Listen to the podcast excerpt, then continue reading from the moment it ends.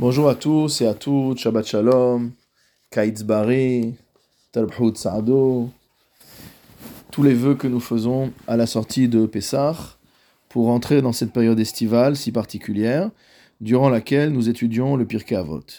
Nous allons donc revenir à notre étude du Pirkei Avot à la lumière des grands commentateurs du monde séfarade. Dans la deuxième Mishnah du premier Pérec, que nous allons lire ce Shabbat, voyons la chose suivante. Shimon Hatzadik, Haya Misheyare Knesset Agedola. On nous rapporte un enseignement de Shimon Hatzadik, Shimon le Juste, mot qui était l'un des derniers membres de la Knesset Agedola, de la Grande Assemblée. Et l'une des premières questions qui se posent à la lecture de cette Mishnah est de se demander pourquoi, pourquoi la Mishnah précise l'appartenance de Shimon Hatzadik à ce groupe de la Knesset Agedola, de la Grande Assemblée, alors que la plupart des autres Tanaïm que nous voyons dans les Pirkei Avot ne sont désignés que par leur nom ou par le nom de leur père, mais pas par une appartenance particulière. La première explication que donne le Barthénoa consiste à dire que Shimon Hatzadik était le dernier membre qui était resté vivant parmi les membres de la Grande Assemblée, c'est-à-dire qu'après le décès de tous les membres de la Grande Assemblée, lui seul pouvait témoigner, pouvait être le garant véritable de la tradition. Et de cette manière, l'enseignement de Shimon Hatzadik prend sens après la première Mishnah du premier Pérec, où on nous a euh, enseigné toute la tradition, toute la transmission de la Torah, depuis le Sinaï et jusqu'aux membres de la Grande Assemblée. Rabbi Avraham Azoulay, dans son commentaire Ava Bata Anugim, donne une autre interprétation. Il nous dit que la raison pour laquelle on précise l'appartenance de, Shimon Hatzadik au Anshek Knesset Agedola trouve sa source dans le fait que les membres de la Knesset Agedola ne parlaient pas avec le peuple et ne parlaient qu'avec les Chachamim qui avaient reçu un enseignement, qui avaient reçu la tradition. Mais avec le reste du peuple, dit Rabbi Avraham Azoulay, il ne parlait pas. C'est une forme, non pas de sectarisme, mais de protection de l'enseignement qu'ils avaient reçu par la tradition. Ils ne voulaient pas que se mêlent à leur enseignement des idées qui n'étaient pas directement issues de la transmission de maître à élève depuis le don de la Torah. Et donc, en raison de cette séparation entre les Anshek Knesset Agedola et le reste du peuple, Shimon Hatzadik a voulu parler pour l'ensemble du peuple. Puisqu'on va voir dans l'enseignement, Al-Shoshad Varim Aolam Omed, les trois choses sur lesquelles tiennent le monde, et donc finalement il a voulu venir apporter le complément au manquement du monde. Comme si finalement ces deux parties s'imbriquaient, d'un côté les Anshek Knesset Agedola et de l'autre côté le reste du peuple, et que les Anshek Knesset Agedola venaient compléter ce qui faisait défaut dans le peuple, de manière à pouvoir constituer un Olam Shalem, un monde qui soit entier, et donc en tant que monde entier, en tant que monde complet, un monde qui puisse subsister. Dans son commentaire Kikar la Aden, le Rav Frida rapporte une autre explication au nom du Rashbatz. Le Rashbatz, Rabbi Shimon ben Semach Duran d'Alger, dans son Sefer Magen Avot, qui est un des grands commentaires très célèbres sur le Pirkei Avot, pose la même question, à savoir pourquoi cette dénomination particulière pour Shimon Hatzadik Pourquoi dire qu'il est tzaddik et pourquoi préciser qu'il fait partie des Anshe Knesset Agedola La question est évidente, tous les Tanaïm étaient des tzadikim. Pourquoi simplement Shimon, ce Shimon, on l'appelle Shimon Hatzadik Pourquoi on ne parle pas de Hillel Hatzadik, Shammai Hatzadik? Le Rashbat répond simplement que dans sa génération, il n'y avait pas de personne plus tzaddik, plus juste que lui. Et il se base, pour dire cela, sur une Mishnah qui figure dans, une Braïta plutôt, qui se trouve dans Avot des Rabinatan, qui est une version parallèle du Pirkei Avot, plus développée, au Perek Zain, au septième chapitre. On voit là-bas que Rabbi Yochanan ben Zakkai, appelé Rabbi Yossi Cohen Chassid Shebador, et que de la même manière, ce que veut nous dire ici la Mishnah, c'est que Shimon HaTzadik était le plus tzaddik Shebador.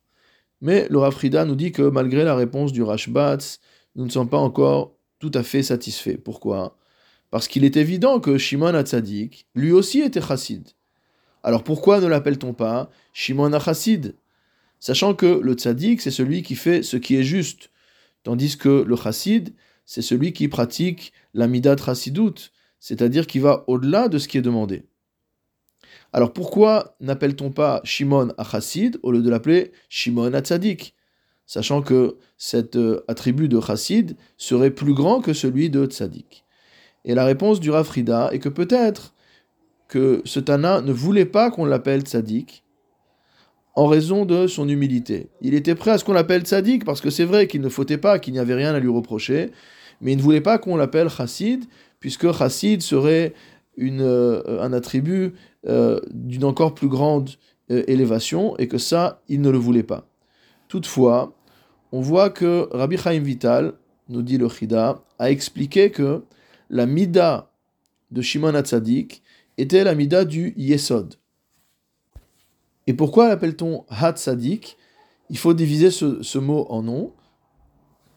Il faut diviser pardon, ce nom en deux.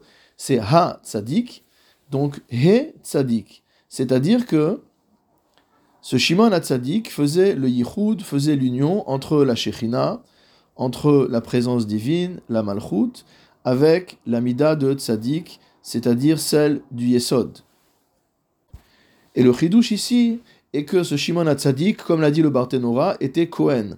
Or nous savons que le Kohen fait référence à l'amida de Chesed, à l'amida de bonté. Et également on parle de Hanshe Knesset à Gedola. Or nous savons que le terme de Gedula décrit également l'amida de Chesed.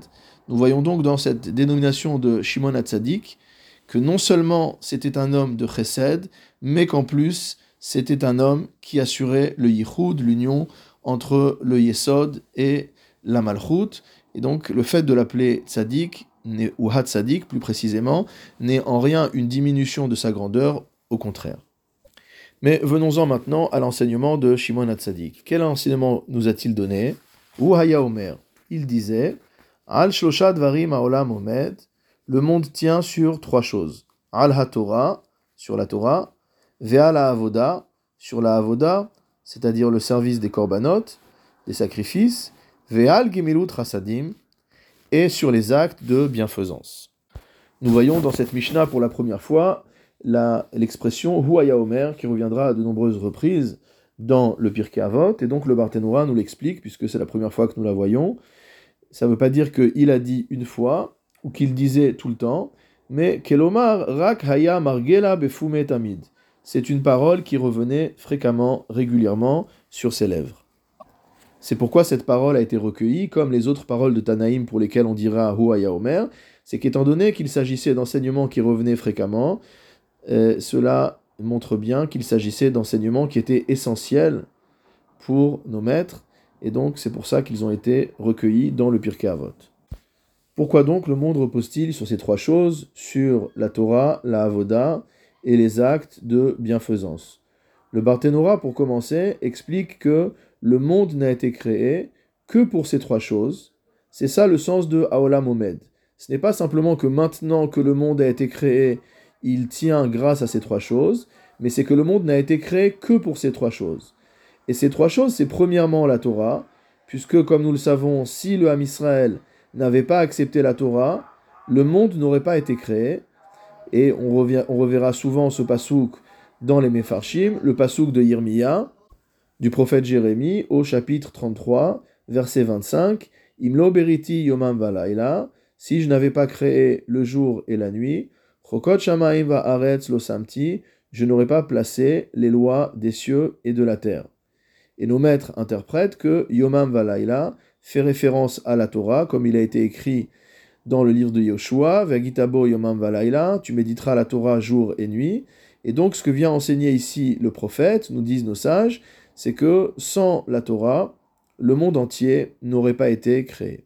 C'est donc la compréhension la plus simple la plus basique de ce premier élément.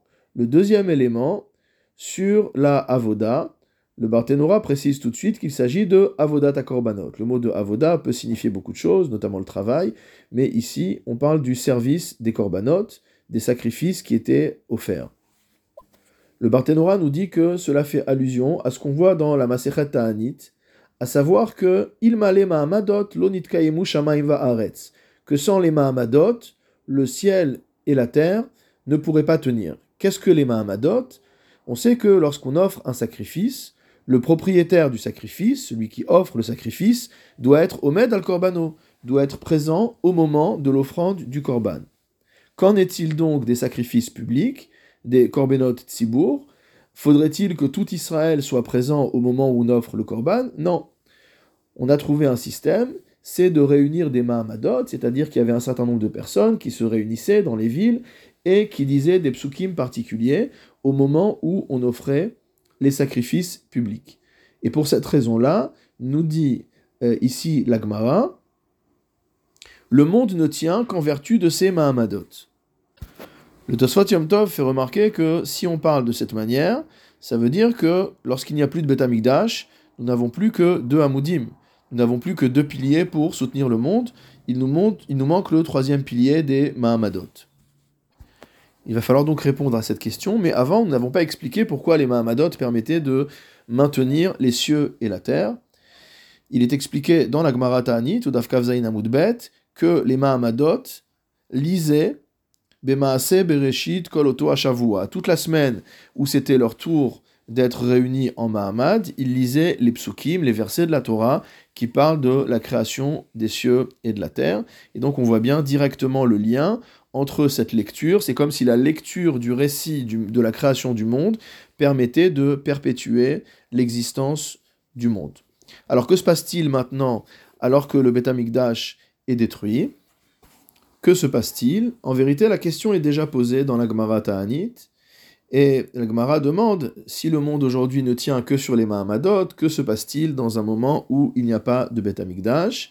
Et la Gemara répond là-bas Kvar tikanti laem seder korbanot. C'est Akadosh qui répond et qui dit Je leur ai déjà institué l'ordre des korbanot, c'est-à-dire l'ordre de Kodashim, l'étude des, des halachot des sacrifices, Kolzman in Baem, tant qu'ils lisent ce Seder Kodashim, Aleem Kilu Makrivin Lefanai Korban. Je considère que c'est comme s'ils offraient devant moi un Korban, et donc on comprend mieux l'importance qui est donnée dans beaucoup de milieux à l'étude des traités de la Gemara qui sont consacrés au sacrifice, Vachim, Nachot, Bechorot, Kritot, Meila, etc., etc. Pendant longtemps, ces macertotes ont été moins étudiés, moins bien étudiés, étudiés moins fréquemment. Mais à partir du 19e siècle, il y a eu un regain d'intérêt et énormément de livres et toute une étude et des kolélim ont été créés, euh, entièrement consacrés à Kodashim, comme par exemple celui qui avait créé le Chafetz Chaim. Et aujourd'hui, c'est devenu un Esek Gadol Batora, une grande partie de l'étude de la Torah. Une autre question intéressante est de savoir pourquoi, lorsqu'on parle d'actes de, bienfaisance, Gimilut Chassadim, on parle au pluriel, Chassadim. Pourquoi ne dit-on pas Gimilut Chesed ou Chesed tout court? Dans son commentaire Onashir, Rabbi Raphaël Emmanuel Chayriki, un très grand kabbaliste italien, explique la chose suivante. Nous dit que Gimilut Chassadim se dit au pluriel parce que cette mitzvah se fait à deux. Il y a une personne qui fait du bien à l'autre, mais également parce que généralement, on se trompe de perspective et on croit que c'est celui qui donne qui fait le bien, alors qu'on sait que le pauvre qui reçoit fait plus de bien aux riches que le riche n'en fait aux pauvres. Rabbi David Pardo, dans son Shoshanim les David, a une autre interprétation. Il nous dit que la raison pour laquelle Chassadim se dit au pluriel, c'est parce que cette mitzvah de Chesed concerne aussi bien les pauvres que les riches. Et c'est pourquoi c'est une mitzvah qui est plus forte que la tzedaka, comme nous le disent nos sages dans Masechet Sukkah au Daf Memtet Amoudbet. C'est-à-dire que le chesed, ce n'est pas simplement le fait de donner de l'argent, mais c'est également le fait d'enterrer les morts, le fait de réjouir les mariés, et toutes sortes de choses qui euh, concernent toutes les strates de la population, et pas seulement les riches et les pauvres. De la même manière qu'un riche peut réjouir des mariés, un pauvre aussi peut réjouir des mariés, et donc c'est une mitzvah plus universelle. Pourquoi le monde repose-t-il sur la Gemilut Le Barthénois nous rapporte le Pasuk de Teilim, du chapitre 89, Olam Chesed Ibane, que le monde sera construit sur le Chesed. Le sens premier de ce pasuk est un peu choquant, nous le voyons dans la littérature de nos sages, à savoir que le terme de chesed désigne l'inceste. Or, si nous prenons la création du monde, on a créé d'abord Adam et Chava, eux-mêmes ont eu des enfants, et euh, ces enfants sont nés avec des sœurs, et forcément, il y a une forme d'inceste qui a été nécessaire pour créer le monde, puisqu'il n'y avait pas au début euh, d'épouse qui soit extérieure euh, au cercle familial. Donc c'est la première interprétation de ce pasouk, Olam Chesed Ibané, c'est la manière dont le monde a été construit. La deuxième explication, c'est l'explication allégorique que l'on voit ici, à savoir que le monde repose sur le Chesed, ou que le monde a été créé pour le Chesed. Et à cette occasion-là, le Barthénora nous dit que Gmilut Rasadim, c'est en premier lieu les Sameach Hatanim, de réjouir les mariés, les Nachem Avelim, de consoler les endeuillés, les Vaker Cholim, de visiter les malades, Velikbor Metim, et d'enterrer les morts, Vechayotse Bazé, et toutes euh, choses qui sont égales. La particularité de ces activités-là, c'est que ce sont des activités qui ne sont pas forcément réciproques. Une personne qui est déjà mariée qui va réjouir des mariés n'attend pas qu'on le réjouisse à son, à son tour. Il a déjà été marié. Et il en est de même pour euh, Nichum Avelim, une personne qui va aller euh, euh, conforter des, des endeuillés, n'attend pas, Chazve Shalom, qu'on vienne à, nouveau, à, son tour le conforter, etc. Et donc toutes ces activités-là, toutes ces actions-là sont des actions pour lesquelles il n'y a pas de retour attendu, même si c'est possible que ça arrive, mais en tout cas, dans la pensée de la personne, la personne n'attend pas qu'on lui rende l'appareil. Dans son commentaire Geffen Poria, Rabbi Shmuel Ben Zaken de Fez propose une interprétation un peu différente. Il nous dit que le terme de Olam, le terme de monde, peut désigner aussi bien le macrocosme, donc l'univers, mais également le microcosme, le petit monde, c'est-à-dire Goufa Adam. Le corps de l'homme, on l'appelle Olam Katan, le petit monde, le microcosme. Or voici que les années de la vie de l'homme peuvent être divisées en trois parties. Yemea Aliyah, les années où l'homme est en croissance, mot Yemea Amida, il y a ensuite une phase de plateau, une phase de euh, stagnation, une phase de stabilité. Vimea Yerida, puis ensuite une phase de descente. Donc la jeunesse, la maturité et la vieillesse, si on veut traduire ça de manière simple.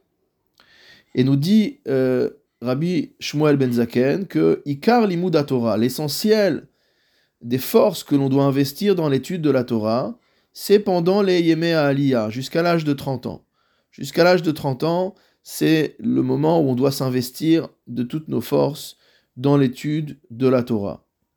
À partir du moment où on est arrivé à cet âge, on arrive à l'âge de la maturité, où on consacre l'essentiel de ses forces au travail on est père de famille, on a des responsabilités, on doit gagner sa vie, etc. Bemotnav. On a la force, c'est un âge où on, est, on a de la force et on doit travailler. Vime ayerida, tandis que les années de vieillesse, donc après cette phase de maturité, sont un zman qui est particulier pour Gmilut Rasadim, pour la bonté. Pourquoi? Parce qu'une personne qui arrive à cette maturité-là, Devarav mityashevim ou mitkabelim à Ces paroles vont être acceptées, vont être reçues. Il va savoir comment parler. Et donc, euh, aussi bien pour réjouir, il saura réjouir les mariés, il saura aussi consoler les endeuillés, euh, il saura également réconforter les malades. Donc, cela correspond bien à ce niveau de euh, maturité atteint qui est pendant l'âge de la vieillesse. Et il nous dit le Rav Shmuel Zaken qu'il y a ici un siman à la chose, dans la manière dont les Lévi'im devaient, être, et devaient organiser leur vie, puisqu'on voit que les Bné Lévi, les membres de la tribu de Lévi, étudiaient les lois euh, de la Avoda jusqu'à l'âge de 30 ans. Et de 30 ans jusqu'à 50 ans, ils étaient au service du Beth Amikdash, et à partir de l'âge de 50 ans, Yashuv Mitseva Avoda. Ils devaient quitter motamo l'armée, il devait quitter le service du temple, Velo Yavod Od. Et qu'est-ce qu'il faisait à ce moment-là? On dit qu'il s'occupait de Neyat Sheharim, il s'occupait de fermer les portes du temple, etc. C'est-à-dire qu'il était euh, un aide, il était une aide pour ses frères. Il était en support de ses frères. Et donc on voit bien que ces trois phases dans la vie des Lévi'im, donc la première phase de l'apprentissage jusqu'à 30 ans, la phase du travail dans le temple de 30 ans à 50 ans, et la troisième phase, qui est une phase où il n'est plus dans une fonction directe de service, mais plutôt en aide à ceux qui servent. Cela, cela correspond bien à ce qu'il a voulu nous enseigner sur la vie de l'homme. On comprend mieux ce que signifie Torah, Avoda et Gimilut Rasadim. Dans son commentaire à Ava Bataanugim, Rabbi, Rabbi Avram Azulay apporte une explication plutôt kabbalistique, à sa manière, euh, de ces trois piliers du monde. Il nous dit que le premier pilier, qui est celui de la Torah, est essentiel parce qu'il est Morid Hashefam, il est Malam, Imekor Abracha, Leachayot Haolam. L'étude de la Torah permet de faire descendre les influx de bénédiction d'en haut pour faire vivre le monde.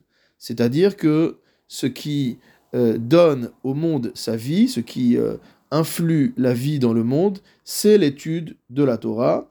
C'est pourquoi il est écrit Pourquoi on a dit à Yoshua que tu devras étudier la Torah jour et nuit. Car le monde dans lequel nous vivons, le monde inférieur, est connu comme étant Olam Aklipot, le monde des écorces. Et donc ce monde dans lequel nous vivons est éloigné de la Kdusha, de la sainteté, et donc de la vitalité.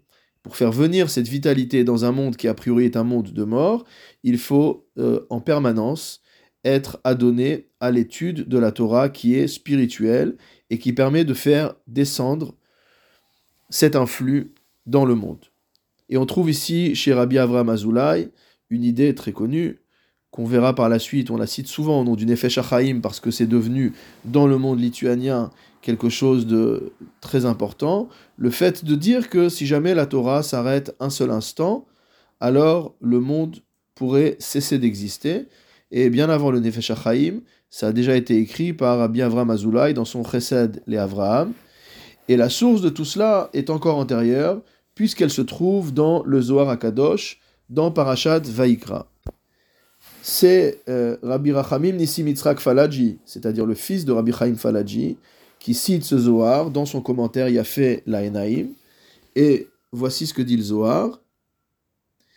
Alma lo itbare ela beginoraita, que le monde n'a été créé que grâce que pour la Torah. Alma. Tant que le peuple d'Israël est occupé à étudier la Torah, le monde persiste.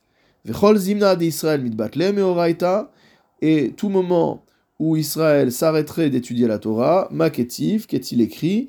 Imlo beriti yomam valaila, si je n'avais pas créé yomam valaila, c'est-à-dire la Torah, chokot shamaim va'aretz lo samti, je n'aurais pas placé les lois des cieux et de la terre. Donc c'est une idée très forte qui remonte déjà à très loin dans les textes de la Torah, selon lesquels, si jamais l'étude de la Torah venait à s'interrompre un seul instant, le monde serait en danger de disparaître, car c'est la Torah qui constitue le Kiyum Haolam, la base de l'existence, de la persistance de l'existence du monde. La Avoda continue euh, le, Rafrida, le Chesed Lavram, pardon, dans Ava Bata Anugim, Rabbi Avram Azulay. Il nous dit que la Avoda, c'est évidemment les korbanot à l'époque du temple, comme nous l'avons euh, déjà vu. Et aujourd'hui, cela est remplacé par la tfila, comme c'est écrit à la première page de Masechet Tanid, Dafbet Amoudbet, Ezui Avoda Shebalev. C'est quoi la Avoda Shebalev le, le service motamo qu'il y a dans le cœur, c'est la tfila.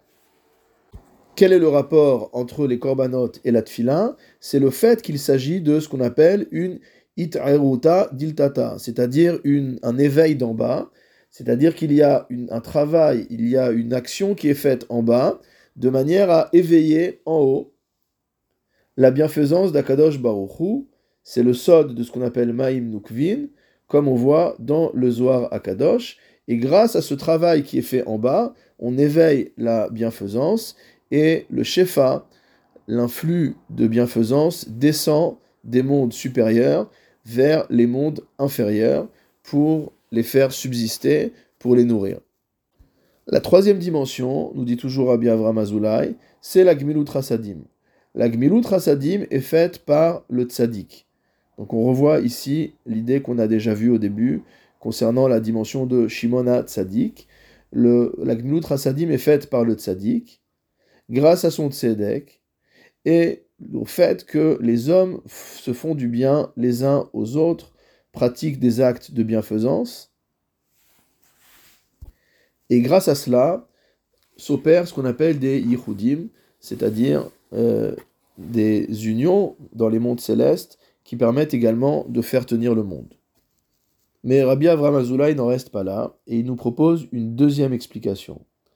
Dans cette deuxième explication, il nous dit que ces trois piliers qu'on vient de voir correspondent au Dibur, Machashava, Vemaase, à la parole, à la pensée et à l'action, qui sont les trois modes d'intervention de l'homme. Grâce à la parole, et c'est la parole de Torah, alors Mitkayem Olam Ayetzira, on fait tenir un des niveaux du monde qui s'appelle le Olam Ayetzira, le monde de la formation. Par la Avoda Shebalev, par le service qu'il y a dans le cœur, c'est-à-dire la pensée de Tfila, puisqu'on sait que d'après les kabbalistes, il n'est pas nécessaire de faire sortir les mots de sa bouche, que la Tfila peut être entièrement silencieuse, ce qui n'est pas la vie du Shulchan Alors, malgré tout, grâce à cette pensée, c'est le kiyum du Olam Abri'a, c'est la subsistance, le maintien du monde de la Beria, de la création. Et le troisième mode d'intervention de l'homme dans le monde, c'est l'action. L'action, ce sont les actes de bienfaisance que l'homme fait avec son propre corps. Aider quelqu'un à porter un objet, à porter une charge. Mamono, lui donner de l'argent, lui prêter de l'argent. Tout ça, c'est dans le Olam Asiya. C'est dans le monde de l'action. Donc on voit également que grâce à ces trois piliers, Torah, Avoda et Gimilut Rasadim, l'homme associe ces trois modes d'intervention dans le monde, la parole, la pensée et l'action, pour pouvoir faire maintenir le monde qui est la création de Dieu. Le Rafrida, dans son commentaire Maritaïn, continue dans la même veine que son ancêtre et nous rapporte un enseignement du Mahari Chayoun dans son livre Mille et Avot, où il nous dit également, comme on l'a vu précédemment, que le Olam dont on parle ici n'est pas le monde en général, mais Olam Katan, c'est le petit monde, le microcosme, c'est l'homme. Comment l'homme peut-il se maintenir En étant Mevatel, Yitzruara, en annulant son Yetzerara? Alors comment annule-t-on le Yetzerara? Par l'étude de la Torah, comme c'est écrit dans la Gemara Kiddushin d'Aflam et d'Amoudbet.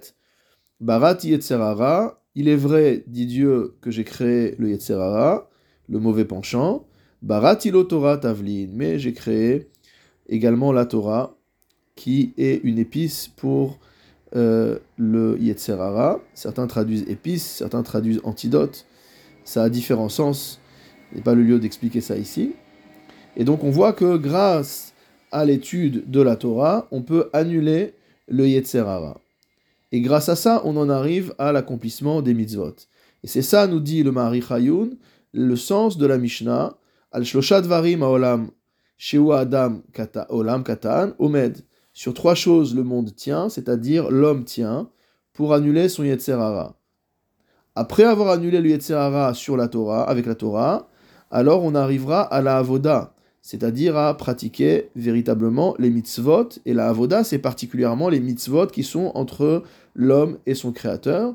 Et ensuite, on en arrivera à Gmilut Rasadim, c'est-à-dire aux mitzvot entre l'homme et son prochain.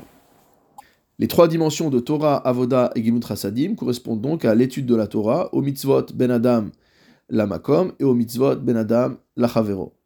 Et nous dit le Rafrida, il est possible que ces trois éléments correspondent à Chesed, Gvura, Eret, aux trois euh, premières midot, puisque la Avoda est en rapport avec la Gvura, le service dans le temple est en rapport avec la Gvura, puisqu'il s'agit euh, de servir Dieu contre le Yetzerara. La Torah correspond à la Eret, et la Gmilut Rasadim correspond évidemment au Chesed.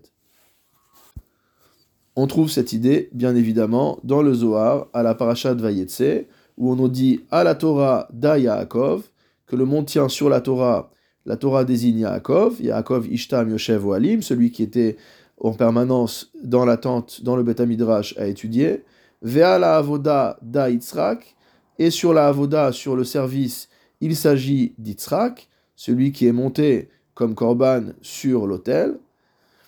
Gmilut Rasadim da Avraham, et la troisième dimension de notre Mishnah, qui est les actes de, bienfaisance, c'est évidemment Avraham Avinu. Nous allons conclure avec un autre commentaire du Rafrida qui se trouve dans le Sefer Taval Enaim. Là-bas, le Rafrida pose une question extrêmement simple. Nous avons vu ici dans la Mishnah, Al Varim Omed, que le monde tient sur trois choses, à la Torah, Ve'a la Voda, Ve'a Gmilut Rasadim. Or, nous voyons, à la fin du même Perek, à la fin du Perek Aleph, la Mishnah Yutret. Rabban Shimon ben Gamiel Omer, Al Dvarim Aolam Omed, Aladin, Ve'ala Emet, Ve'ala Shalom. La conclusion de notre chapitre est une Mishnah au nom de Rabban Shimon ben Gamliel, sur lequel le monde tient sur trois choses le din, donc la justice, Emet, la vérité, et le Shalom, la paix. Chez Nehemar, ou Mishpat Shalom. Et nous dit le Rafrida, quelle est la raison euh, pour laquelle nous trouvons ces deux enseignements qui paraissent contradictoires? Le Rav fait appel au Sefer Ikarim, dans lequel il est écrit que les, les Ikaré à date, dans le premier Mahamar au Père Gimel, le Baal Ikarim nous dit que, euh, Rabbi Yosef Albo nous dit qu'il y a trois principes, trois fondements à la religion. Quels sont ces trois fondements? C'est premièrement la croyance en l'existence de Dieu, Deuxièmement, la croyance du fait que Torah minashamaim, que la Torah est une Torah céleste. Et la troisième chose, c'est c'est de croire à la rétribution, croire au fait qu'il y a euh, des récompenses et des punitions en fonction des actions de l'homme. Et là-bas, Rabbi Yosef explique que les 13 principes de foi du Rambam rentrent dans ces trois grandes catégories. Donc cela est en rapport direct avec ce qu'on a dit ici, puisque la première chose à la Torah, c'est de croire évidemment que Torah minashamaim. À la Avoda, sur le service du temple, c'est de croire à l'existence de Dieu, puisqu'on n'offrirait pas de sacrifice si on ne croyait pas qu'il y avait quelqu'un à qui on offrait ses sacrifices. Et la troisième chose, Gmilut Rasadim, l'exact de bienfaisance, ne prennent leur sens que si l'on croit qu'il y a une rétribution, qu'il y a une récompense ou une punition en fonction de nos actions.